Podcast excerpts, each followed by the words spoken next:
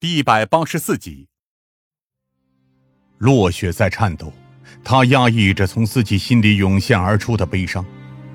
我能看出来，然而我却无言以对，因为一切都已经水落石出了。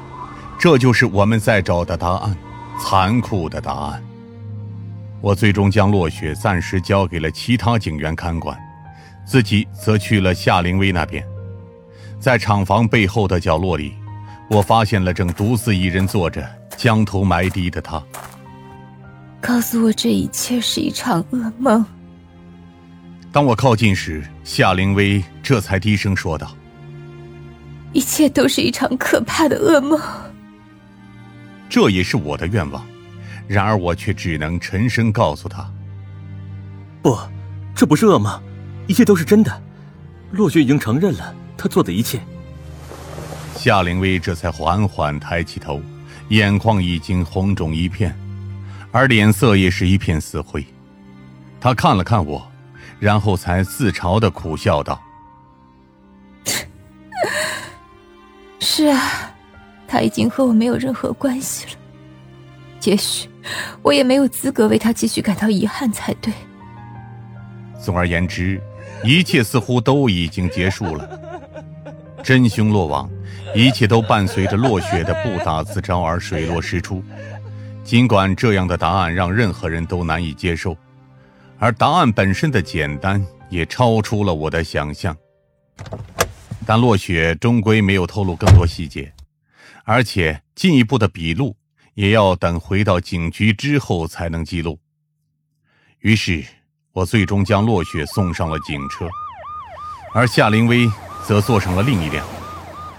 有始有终，他都故意和我保持着距离，而且也绝不会往这里多看一眼。这就是你想要的结局吗？坐在落雪身边时，我沉声问道：“之前你就已经做好了这样的觉悟，才会故意让夏灵薇听到那番话吧？”落雪没有直接否认，只是淡淡的转过头看向了窗外而已。张警官，你有绝望过吗？绝望，这个词似乎一直以来都距离我很远。事实上，我的过去有时候普通的连我自己都感到乏味。正常的成长，正常的入学，哪怕是我大学选了如此不平凡的专业，我也平安无事的待到了毕业。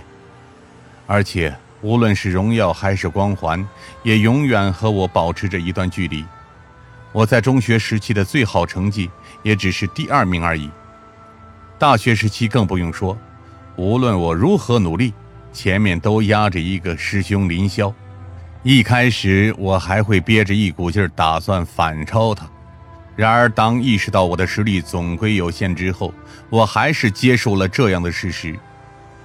我摇了摇头，如果真要说我距离绝望最近的时刻。那就是在火海当中那间木屋里所看到的一切。然而，我已经失去了那段具体的记忆。无论如何，我都无法回想起来，自己是在什么样的情况下朝着陈静教授开出了那致命的一枪，对他做了最后的审判。也许，那是我感受到的，就是所谓的绝望吧。见我没有回答，落雪最终自嘲的笑了笑。是啊，您大概没有体会过那种深入骨髓的绝望，所以很难体会到我的心境吧。然而，这也不是你杀害自己学生的理由。我叹了口气，尽可能的摆正立场。更别说，仅仅是出于那种理由。那您觉得？您生命中最快乐也是最轻松的一段时间是什么时候？落雪反过来质问着我：“是童年，还是小时候，还是大学时期的青春，亦或是现在？”我蓦然愣了一下，但是不知怎的，我竟然真的开始深入思考起了这个问题。童年时期确实无忧无虑，然而那时的人同样相当无知。对于世界并没有完全的认知，很难体会到那些复杂的情感和欢乐。至于小时候，反而是最苦恼的时候。尽管在现在看起来，那时候的我面临的困境和烦恼都只是不值一提的小事，但那时候的我过得并不开心。而现在呢，我在自己的岗位兢兢业业的工作，我也为自己尽到了一名警察的职责感到自豪。只要使命在召唤我，那么无论任何时候，我都会全力以赴。然而，这样的生活并不快乐。实际上，我只能感受到疲倦而已。